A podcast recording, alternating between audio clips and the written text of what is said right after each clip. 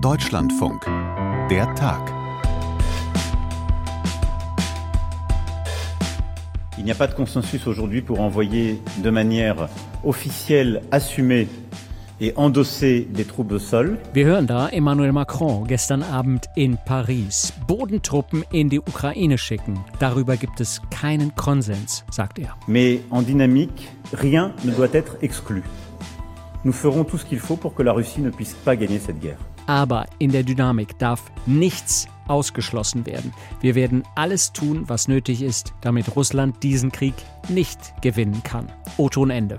Bodentruppen scheinen für Frankreichs Präsidenten also nicht ausgeschlossen. Das alles hat natürlich heute ein breites Echo gefunden, von Überraschung über Ablehnung bis hin zu Kopfschütteln alles dabei. Ich habe einen launigen Macron erlebt. Und mit Nuripur, der grüne Parteichef. Der, der einfach sagen wollte, ich will nichts ausschließen. Es ist überhaupt kein Thema. Es ist kein Thema in der Diskussion in Deutschland und auch nicht in dem Bündnis. Frankreich, Macron und seine Worte über Bodentruppen. Wir beleuchten das alles gleich mit unserer Korrespondentin in Paris und mit unserem NATO-Beobachter, mit Klaus Remmer und mit Christiane Kess. Außerdem heute, die CDU will sich noch einmal absichern mit ihrem neuen Grundsatzprogramm. Stichwort Leitkultur, Stichwort Muslime in Deutschland. Deutschland, um nur mal zwei Themen zu nennen. Ab heute ist das Ganze ein Thema auf mehreren Regionalkonferenzen.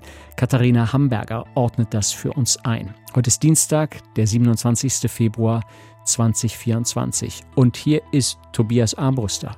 Hallo. Westliche Soldaten für die Ukraine. Das gilt nach wie vor als rote Linie für ja alle Staaten, die das Land unterstützen.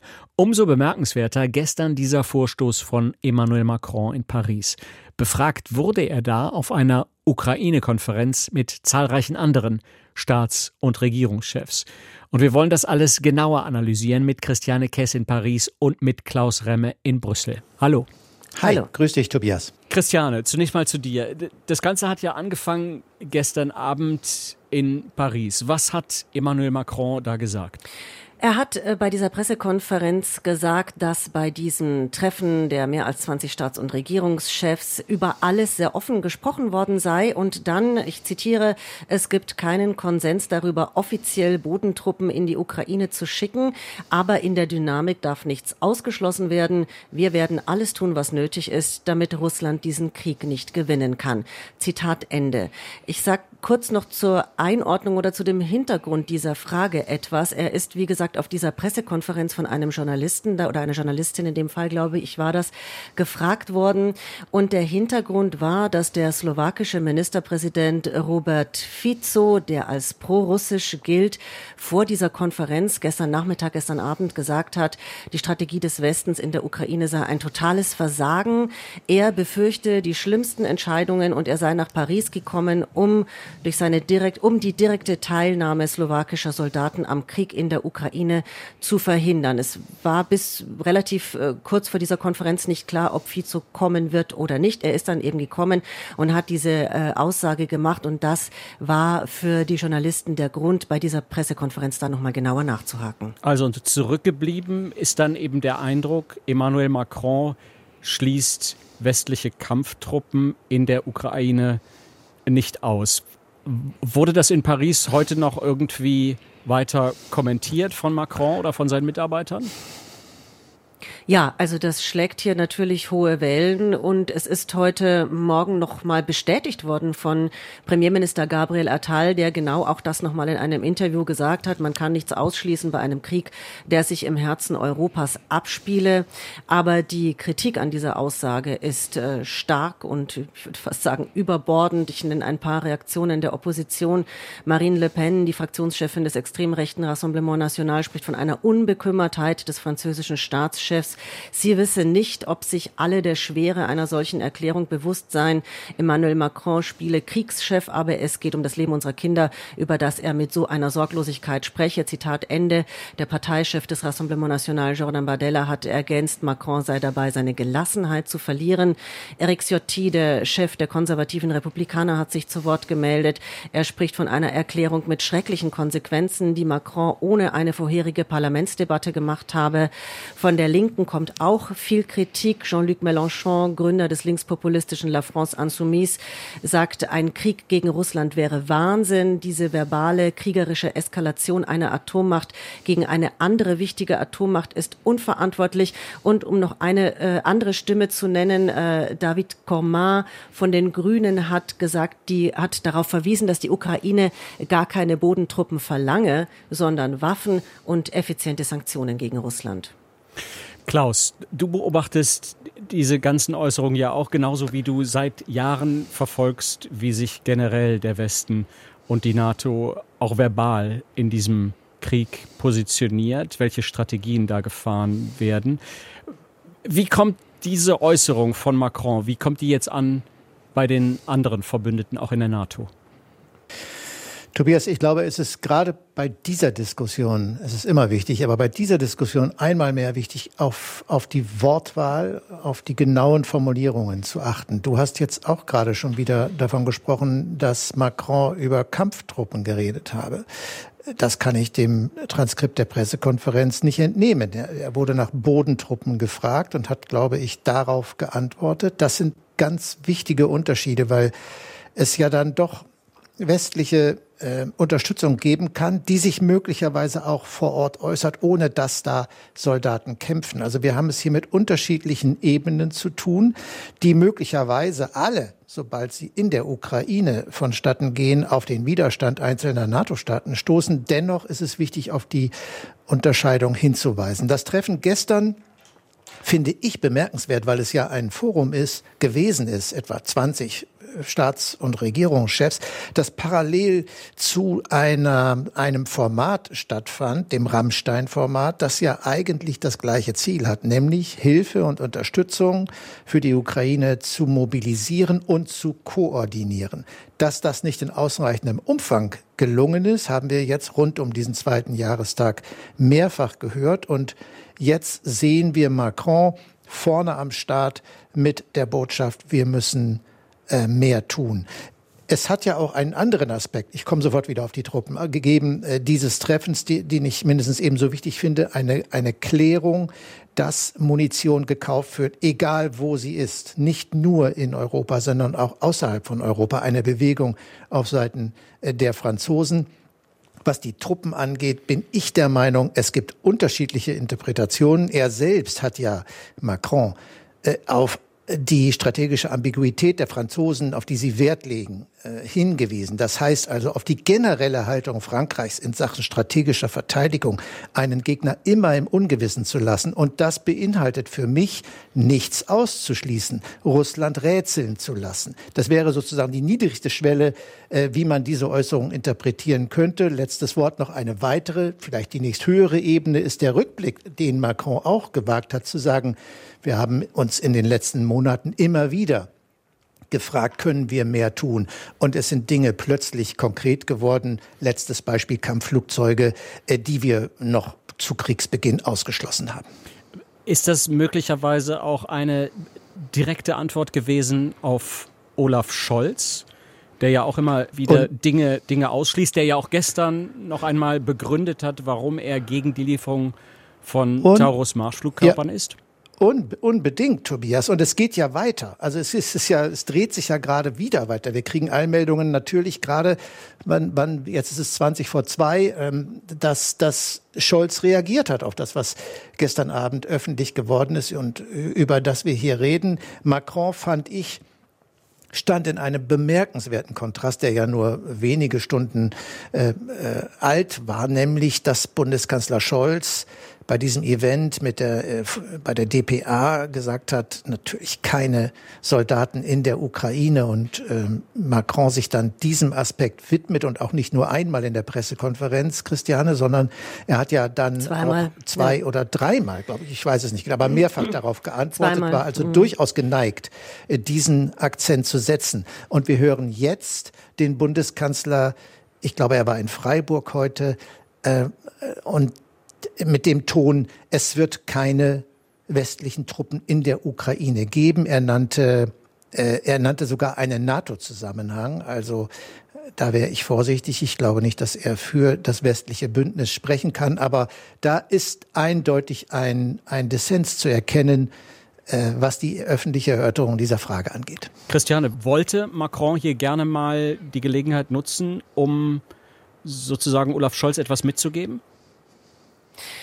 Ja, also es gab, es gab auch andere Punkte in dieser Pressekonferenz, wo man das raushören äh, konnte. Klaus, du hast es schon kurz angerissen, dass er auch gesagt hat, ich zitiere das nochmal, weil ich habe es mir hier rausgeschrieben, viele, die heute sagen, nie seien diejenigen, die vor zwei Jahren gesagt haben, niemals Panzer, niemals Flugzeuge, niemals Langstreckenraketen.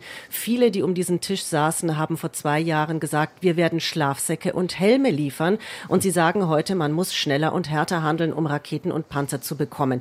Also das war das kann man als Seitenhieb auf Deutschland interpretieren. Ich glaube, also ich stimme Klaus in allem zu, was er gesagt hat. Ich denke, um das noch zu ergänzen, ich denke, dass Macron ich weiß nicht, ob er diesen Punkt gesetzt hätte, wenn er nicht explizit danach gefragt worden wäre. Aber es ist nicht das erste Mal, dass er so eine Bemerkung macht, die von vielen als irrlichternd ähm, wahrgenommen wird. Kann man vielleicht etwas einordnen mit dieser, in dieser, äh, zusammen mit dieser Bemerkung damals der Hirntod der NATO. Man kann es aber auch als Weckruf deuten. Und ich glaube, das ist Macron ganz wichtig. Das widerspricht sich ein bisschen mit dem, dass Frankreich in, ähm, ja, in der Kritik steht, nicht genug geliefert zu haben bisher in die Ukraine. Ich würde sagen, diesen Vorwurf kann man allen machen. Ich bin kein Militärexperte. Ähm, Klaus, du kannst das viel besser beurteilen. Aber wenn man sich auch als Laie die Situation ansieht, wie sehr die Ukraine jetzt kämpft und nicht mehr weiterkommt und wie sehr ihr das Wasser zum Hals steht und äh, der ukrainische Präsident Zelensky gesagt hat, wir haben hier gerade mal 30 Prozent ähm, der Munition bekommen, die uns von der EU äh, versprochen worden ist, dann ist klar, da muss etwas getan werden. Und ich glaube, das wollte Macron sowieso mit dieser Konferenz deutlich machen. Und das hat er durch diese Bemerkung jetzt noch einmal verschärft und noch eines hinzuzusetzen. Er hat es in dieser, äh, mit dieser Position und mit seinem Willen dazu voranzukommen, nicht einfach mit einem deutschen Bundeskanzler an seiner Seite, der sehr zögerlich ist. Klaus, können wir dann festhalten, ja. da gibt es gerade einen, einen richtigen Dissens in der ganzen Ukraine-Frage, in der weiteren Ukraine-Strategie zwischen Paris und Berlin? Na, also was die unterschiedliche Stärke der Unterstützung angeht, Christiane hat das gerade äh, angedeutet, da gibt es diesen, diesen Dissens ja schon länger und wir hören ja äh, Bundeskanzler Olaf Scholz auch vor dem zweiten Jahrestag dieses Krieges, ich erinnere an die Zeit vor der Sicherheitskonferenz in München, äh, wo er äh, explizit gesagt hat, wir sind hier, wir Deutschland sind äh, praktisch in die Vorleistung gegangen, unsere finanzielle Anstrengung für das nächste Jahr ist äh, vorbildlich, aber es kann nicht sein, dass Deutschland alleine diese Unterstützung schultert. Das war noch ein Bezug darauf, dass möglicherweise Hilfe aus Washington ähm, ausbleibt und Verweis auf Staaten. Und da ist jetzt vielleicht sogar Frankreich erst in zweiter Reihe zu nennen. Es gibt Italien, es gibt Spanien, äh, diese Länder, die äh, zumindest nach dem, was wir öffentlich wissen, sehr viel weniger getan haben als Deutschland. Und die Runde gestern in Paris war ja interessant. Sanchez aus Spanien war da. Duda war da, ein polnischer Präsident, der natürlich die Lage äh, östlich von ihm sehr viel dringlicher beurteilt als etwa äh, die südeuropäischen Staats- und Regierungschefs. Christiane hat recht, es könnte sein, dass Macron in diesen, äh, in diesen, in dieser Meldungsflut über den schwierigen Stand an der an der Front in der Ukraine ein Zeichen setzen wollte, dass nicht alles verloren ist und dass es noch Optionen gibt, auch wenn sie eine Eskalation dieses Krieges bedeuten würden. Es könnte ein Testballon gewesen sein. Wir hören, dass es in der Runde selbst wenig Fürsprache gegeben hat für die Position des französischen Präsidenten. Äh, keine Partei in dieser Runde habe sich äh, für Bodentruppen ausgesprochen, also möglicherweise der Beginn einer Diskussion. Ich halte es, wenn es so gedacht war, dass man der Ukraine Hoffnung macht auf spätere Handlungen, fast für kontraproduktiv aus meiner Sicht ist die Anstrengung jetzt, das zu liefern, was am dringendsten benötigt wird, nämlich Munition. Ich empfehle die, die Reportage von Christoph Reuter im Spiegel, äh, wie dramatisch die Situation ist, das zu tun. Deshalb meine Würdigung der Bewegung Frankreichs auch in Drittländern außerhalb Europas zu kaufen, denn die tschechische Initiative, die ja gestern Abend auch eine Rolle gespielt hat, Tobias, nämlich 800.000 äh, Schuss Artilleriemunition zu kaufen, wo immer sie zu haben ist, die gewinnt ja an Fahrt. Klaus, ich würde gerne noch einmal ganz kurz zurückkommen auf die Bodentruppen und diese Debatte. Wir hören jetzt seit gestern Abend, zumindest aber seit dem Vormittag, sehr unterschiedliche und widersprüchliche Wortmeldungen dazu, dass möglicherweise andere westliche Länder bereits mit Soldaten oder mit Personal, sagen wir es so, mit Personal dabei sind, der Ukraine militärisch zu helfen. Ich drücke das jetzt mal sehr vorsichtig aus, dass es militärische Berater gibt oder Personal, das beispielsweise Lenkflugkörper aus, aus Frankreich oder aus Großbritannien äh, programmiert und einstellt, sodass es in der Ukraine einsatzbereit ist. Wie sieht das aus? Gibt es darüber Angaben, dass tatsächlich westliche Soldaten oder westliche Armeeangehörige schon on the ground in der Ukraine aktiv sind? Nein, dafür gibt es keine Bestätigungen. Ich, ich würde äh, sagen, du hast es gerade richtig beschrieben, auch sehr vorsichtig. Und man muss dazu sagen, da geht es jetzt, äh, wenn es um die Lenkkörper geht, um die Marschflugkörper, da geht es um Waffen, die auch namentlich immer wieder auftauchen, die Scalps und die Storm Shadows, äh, die Frankreich und auch Großbritannien liefern. Von den Fähigkeiten her etwa vergleichbar mit dem umstrittenen System Taurus über das Olaf Scholz ja gestern zum ersten Mal etwas ausführlicher gesprochen hat, wenn es um die Möglichkeiten einer Lieferung Deutschlands geht. Etwas, das er ausschließt. Die Briten und Franzosen sind da äh, zu einem anderen Schluss gekommen. Scholz argumentiert, die Briten und Franzosen sind aus unterschiedlichen Gründen in einer ganz anderen Lage.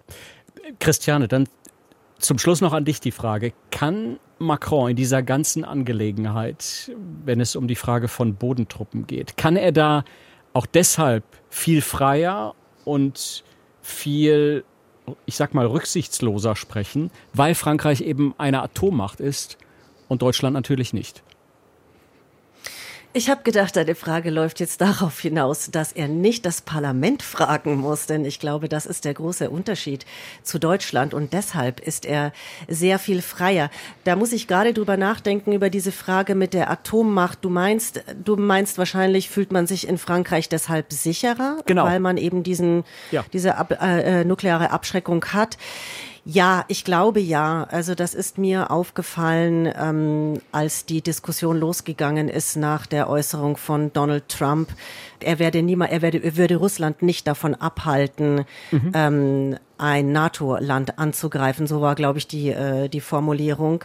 Das ist in Deutschland sehr, sehr aufgeregt diskutiert worden. Es kam ja dann auch nochmal die Frage auf, inwieweit könnte Deutschland eventuell vom, äh, vom französischen Nuklearschutz profitieren. Diese Diskussion hat hier wesentlich geringer stattgefunden und bei weitem nicht so aufgeregt. Und ich denke, dass es äh, der Grund dafür ist, dass man sich hier natürlich mit, äh, den, mit der nuklearen Abschreckung sicherer fühlt, in der Tat. Christiane Kess in Paris und Klaus Remme in Brüssel. Ich danke euch vielmals. Danke sehr. Gerne, Tobias. Gerne. Die CDU will sich neu aufstellen. Ein neues Grundsatzprogramm ist schon seit längerem in der Pipeline. Ab heute soll dieser Text auf insgesamt sechs Regionalkonferenzen vorgestellt und diskutiert werden. Parteimitglieder und die Parteispitze mit Friedrich Merz treffen da aufeinander.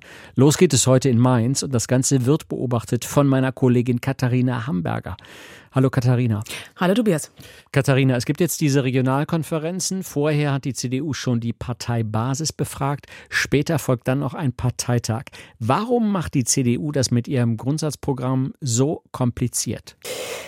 Also du hast ja so ein paar Sachen auch noch vergessen. Es gab ja diverse Konvente, es gab auch noch Fachkommissionen, die getagt haben. Es gab auch noch den Bundesvorstand, der dieses Grundsatzprogramm im Entwurf schon verabschiedet hat. Es kommt auch noch alles dazu. Aber die CDU hat ein großes Bedürfnis, jetzt wirklich damit einen großen Wurf hinzulegen mit diesem Grundsatzprogramm. Es ist das vierte, das die CDU in ihrer Geschichte hat und Ich glaube, es sind so zwei Gründe, warum es dieses Grundsatzprogramm gibt. Der eine ist, dass man sagt, na ja, wir waren jetzt ähm, den Herausforderungen einfach nicht mehr gewachsen. Das alte Grundsatzprogramm gibt es einfach nicht mehr her vor den Herausforderungen, die wir jetzt stehen. Und der andere Grund ist, weil man nach der Bundestagswahl 2021 festgestellt hat, man kann nicht mehr wirklich sagen, für was steht die CDU eigentlich. Das natürlich auch dazu geführt hat, dass sich die unterschiedlichen Strömungen zerstritten haben, immer wieder, das auch recht öffentlichkeitswirksam und dass man jetzt den Leuten auch was an die Hand gibt, wo man sagen kann, dafür steht die CDU. Und das Ganze in so einem relativ komplexen, langwierigen Verfahren, weil man wirklich hören wollte, was will eigentlich die Partei, was ist den Leuten in der Partei wichtig, in welche Richtung muss man gehen, auch so den Eindruck zu vermitteln, wir binden wirklich alle mit ein, wir nehmen die Partei mit. Das ist nichts, was euch von oben aufgedrückt wird, sondern jeder soll die Möglichkeit haben, mitzureden, sodass sich auch wirklich dann am Ende die ganze Partei hinter diesem Grundsatzprogramm, das ja für die nächsten zehn Jahre halten soll, versammelt. Katharina, wo will sich die CDU denn da verändern? Also ich würde sagen, dass sie gar nicht so groß so einen, so einen, so einen Veränderungsdrang hat. Es ist, meine, es ist eine konservative Partei, die wird jetzt nicht um 180 Grad sich wenden, aber schon immer gewisse Dinge festzuschreiben und zu sagen, das sind so unsere Grundsätze und zu denen stehen wir. Ich glaube, ein ganz wichtiger ist, dass man nochmal alle drei Strömungen betont, also dass man sagt, das christlich-soziale, das liberale, das konservative, das gehört alles zur CDU, das auch nochmal wirklich festgehalten hat, dann, dass man so ein gewisses Menschenbild auch entwickelt und sagt, ne, wir betrachten den Menschen immer als Individuum, als jeder Einzelne, der auch für sich etwas tun kann. Uns ist sehr wichtig, dass der Staat nicht zu sehr eingreift, dass wir aber trotzdem zur sozialen Marktwirtschaft stehen. Das sind so die ganzen Grundsätze, die da festgeschrieben sind. Gleichzeitig gibt es aber auch Punkte, wo man sagt, da merkt man so ein bisschen, korrigiert man schon die Vergangenheit. Mhm. Oder versucht es zumindest. Zum Beispiel, wo, wo gibt es da Korrekturen? Zum Beispiel beim Thema Atomkraft. Also die CDU ist mit eine der Parteien, muss man ja sagen, haben ja andere auch gemacht, die aus der Atomkraft ausgestiegen sind. Ähm, das große Finale war das mit Angela Merkel. Anfang der Zehnerjahre nach Fukushima und es gab immer wieder in der CDU Leute, die gesagt haben, das war eigentlich falsch, auch in der Geschwindigkeit, in der wir ausgestiegen sind. Und jetzt findet sich in diesem Programm der äh, Punkt, Deutschland kann zurzeit nicht auf die Option Kernkraft verzichten. Das ist natürlich dem geschuldet, dass man da mit der Ampel sich über Kreuz legt, aber gleichzeitig eben auch sagt, wir stehen schon noch zu dieser Kernkraft. Und das ist ein Signal, würde ich sagen, schon nach innen. Ein anderer Punkt, auf den man schauen muss, ist dieses Thema Leitkultur. Das ist ja so ein Begriff, wo ich sagen würde, der kommt jetzt wieder aus der Mottenkiste der CDU, jahrelang nicht gebraucht, viel diskutiert und jetzt wird er wieder rausgeholt mit dem Willen, dass man sagt, na ja, wir wollen da so ein gewisses gesellschaftliches, gesellschaftlichen Zusammenhalt beschreiben, das wieder positiv belegen, was uns wichtig ist in einer Gesellschaft und wo sich alle hinter versammeln können und versammeln müssen. Ja. Jetzt geht es also los mit diesen Regionalkonferenzen heute in Mainz und es folgen insgesamt fünf weitere, wo dieses Programm dann diskutiert wird. Wie groß ist die Gefahr, dass die Mitglieder überhaupt nicht mit dem einverstanden sind, was ihnen die Partei da präsentiert und dass die Basis eigentlich ein viel konservativeres Programm haben will? Also ich glaube, das lässt sich gar nicht so genau sagen, weil die Basis der CDU zwar muss man ja immer auch sagen, trifft auch auf andere Parteien zu. Die ist in dem Fall konservativer, als es die Wähler und Wählerinnen der CDU immer sind. Und den Spagat muss die CDU natürlich schaffen.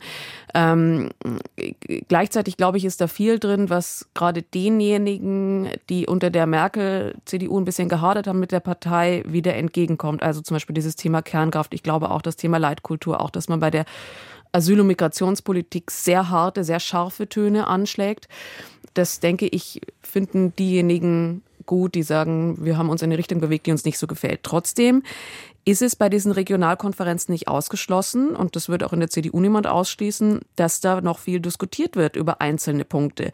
Also, dass möglicherweise äh, teilweise Leute sagen, es ist uns vielleicht eben nicht konservativ genug. Wir müssen an der einen oder anderen Stelle noch weitergehen. Andere, die wiederum sagen, uns geht das in Teilen schon zu weit. Also dieser Begriff Leitkultur zum Beispiel, den findet man jetzt in der Programm- und Grundsatzkommission. Gut, den verteidigt man da auch, aber es gibt auch Leute in der CDU, die sagen, also nee, ich kann damit überhaupt nichts anfangen findet sich zum Beispiel auch im Programm der Satz, Muslime, die unsere Werte teilen, gehören zu Deutschland.